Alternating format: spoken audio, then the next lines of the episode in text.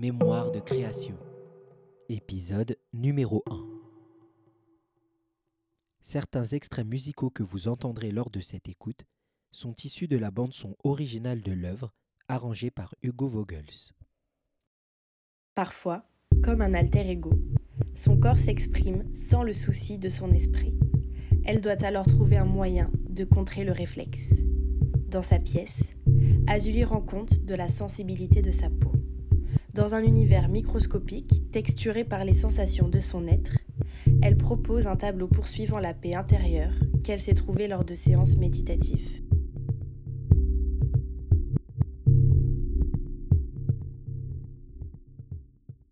Pour moi, Tis, c'est. C'est une création qui est beaucoup basée sur euh, mon expérience personnelle de, de ma peau. En fait, euh, j'ai une maladie, on peut dire ça comme ça, euh, qui s'appelle la dermatite atopique et qui est aussi appelée eczéma. C'est par phase, mais très souvent, en fait, c'est comme si on avait une piqûre de moustique, mais partout, comme si on avait des petits insectes qui nous montent dessus, mais en fait, il n'y en a pas.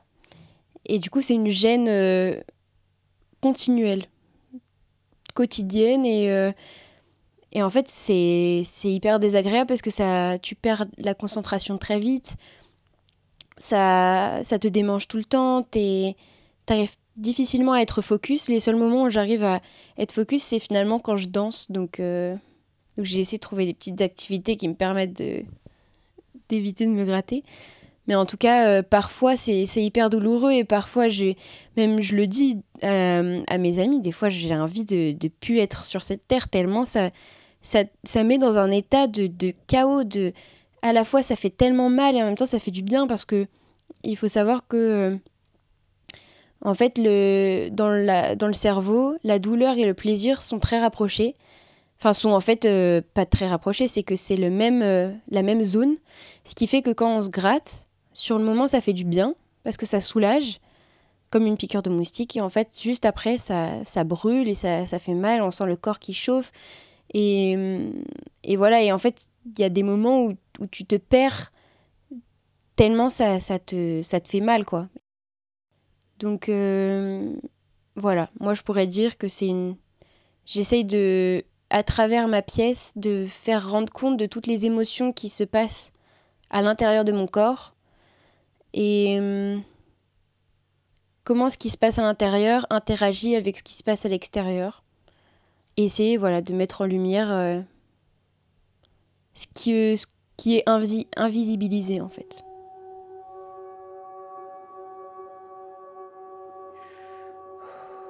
c'est qu'on est dans un autre univers. Au début, on est très présent, on est, on est sur Terre, on, ressent, on entend la respiration, et puis plus le temps passe, plus on s'éloigne de ça et on rentre dans, un autre univers, dans, une autre, dans un autre espace-temps. En fait, on ne sait plus si ça passe très vite ou si ça passe très long, si le temps il est dilaté en fait. On se rend plus compte de où on est parce que on est dans un endroit où on n'a jamais été, dans un endroit inconnu, où on flotte, où on, où on est liquide et en même temps on est, on est ciment, on est, on est plein de matière en même temps en fait.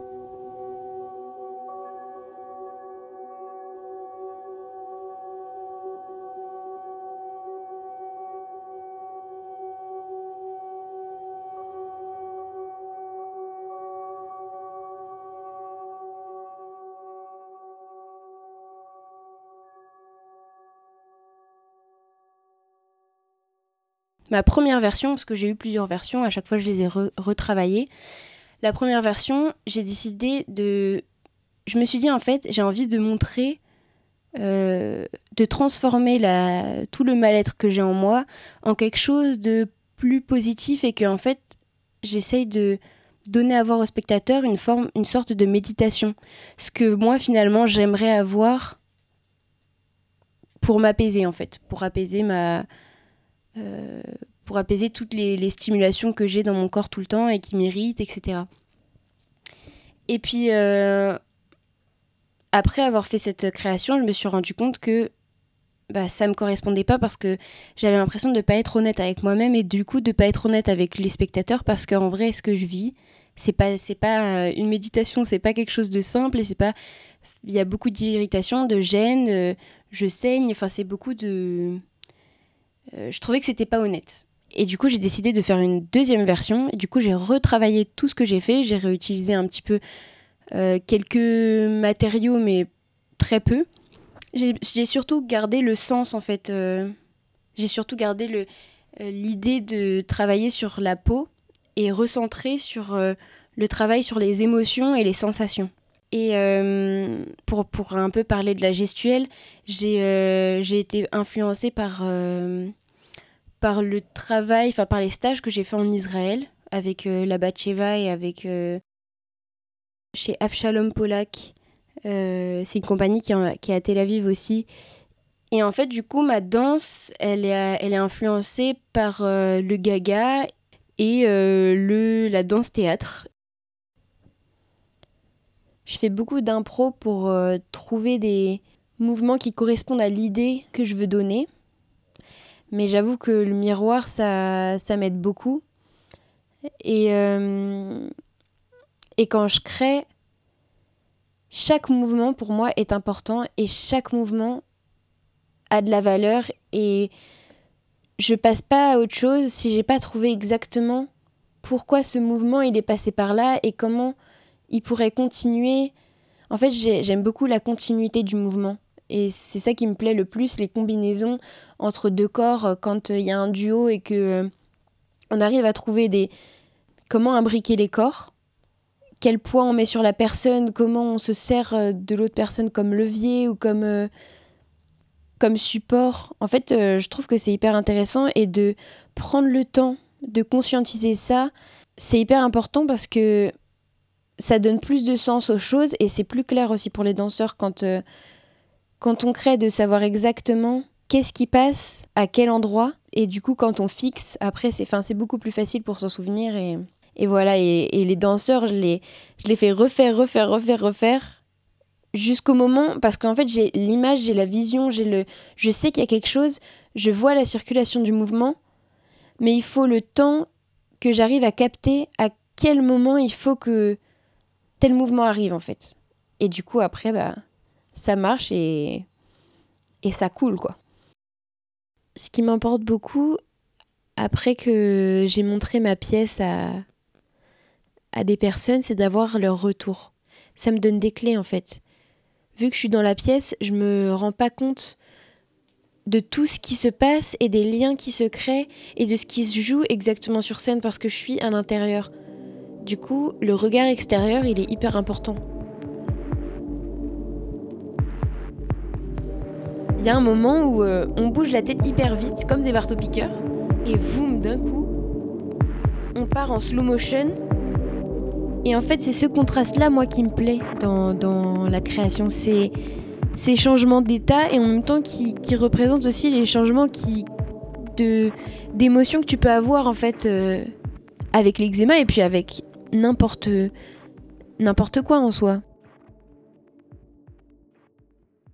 J'ai travaillé en collaboration avec euh, Hugo Vogels pour euh, la musique et en fait on a fait un vrai travail d'échange c'était assez intéressant parce que j'avais jamais travaillé avec un, musicien, euh, beatmaker, voilà.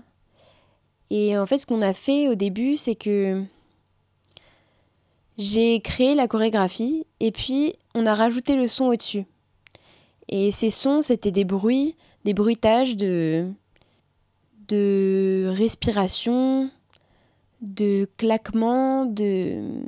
En fait, on a créé un imaginaire par ces sons des bruits internes du corps, du sable, de texture, de matière. En fait, euh, je voulais que ça soit pas lisse et j'avais envie justement qu'il y ait de la texture en fait, que ça soit visqueux, rugueux, parce que ma peau elle est pas lisse, parce que mon expérience n'est pas lisse. Je voulais qu'on sente la matière, je voulais qu'on qu'on entende et qu'on voit, qu'on ressente la matière.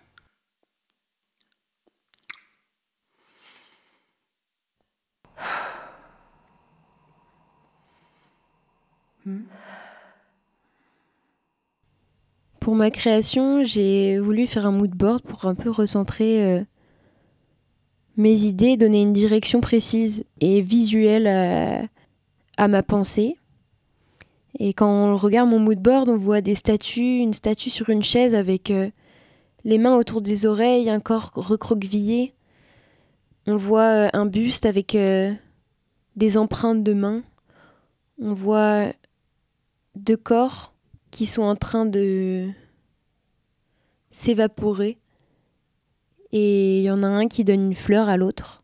On voit des vagues, on voit de la dentelle, on voit du tissu avec des mains dedans. On voit une main qui perd sa peau, on voit des taches, on voit une pluralité de couleurs. Un buste avec une tête inerte et puis juste à droite on voit euh, un visage qui sort de cette tête et qui crie. Et en fait c'est ça, c'est ça que je ressens en fait. Euh, c'est ce qu'on voit pas mais c'est exactement ça que que je veux qu'on voit sur scène en fait. C'est la fin de cet épisode des Mémoires de création. N'hésitez pas à écrire un commentaire pour me dire ce que vous avez pensé de la pièce, ce que l'écoute vous a inspiré, mais aussi de donner un avis sur le podcast. Cela m'aidera pour améliorer la qualité des prochains. En attendant, vous pouvez toujours partager le podcast avec vos proches et suivre sa page Instagram La Voix des Danseurs pour être le premier informé des nouvelles publications et avoir un accès à du contenu exclusif.